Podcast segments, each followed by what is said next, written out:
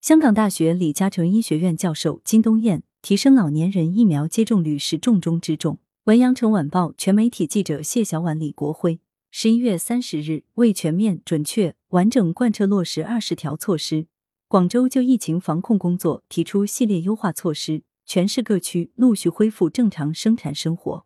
北京、深圳、重庆、成都等多地同时跟进，相继调整防控举措。疫情防控新形势下，如何正确看待奥密克戎的传染性和对身体健康的危害？近日。香港大学李嘉诚医学院教授金东燕接受羊城晚报记者专访时表示，应以更为理性态度看待奥密克戎的传播流行。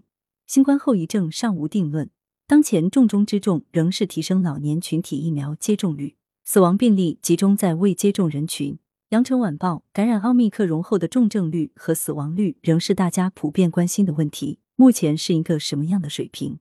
在不同国家地区情况是否有较大差别？金冬燕，各国对于重症的定义有所不同，无法做明确的对比。但在不同国家，同一个疾病的重症率应当是一样的。问题是有没有较好的医疗条件，避免重症患者走向死亡。对于死亡率，相关数据可以作为一个参考。今年香港有超一万死亡病例，其中未完成疫苗全程接种的超过八十。五月起，由于采取了各种有效措施，再加上感染后的预存免疫，死亡病例迅速减少。在美国同样如此，死亡病例大量集中在未接种疫苗的人群。综合来说，感染奥密克戎毒株的死亡率相比早期毒株已大幅降低，不到早期毒株的十分之一。特别是在已接种疫苗的人群身上，死亡率更低。是否会有后遗症尚无定论。羊城晚报：感染新冠病毒是否会留下后遗症？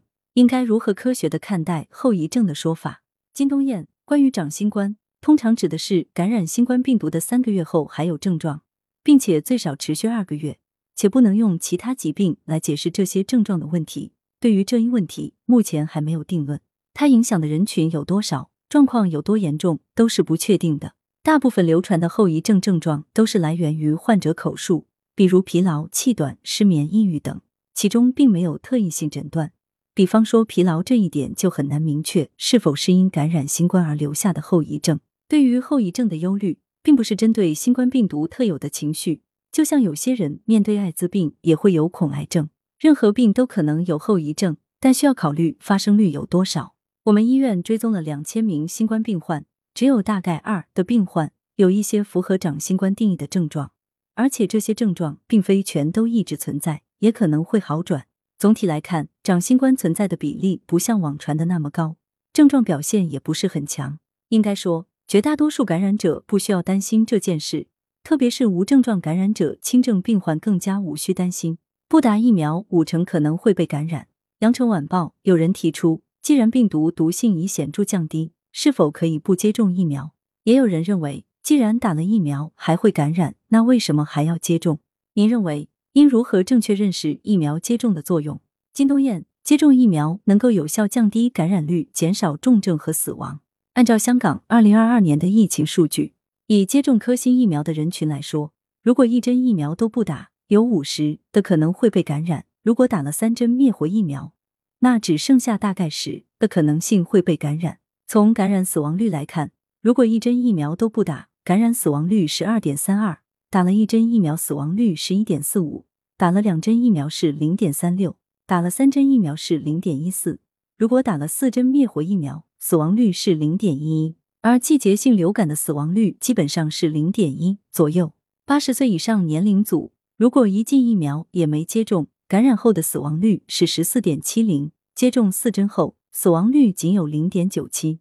所以，疫苗接种重中之重是八十岁以上的老人，其次是六十岁以上的老人。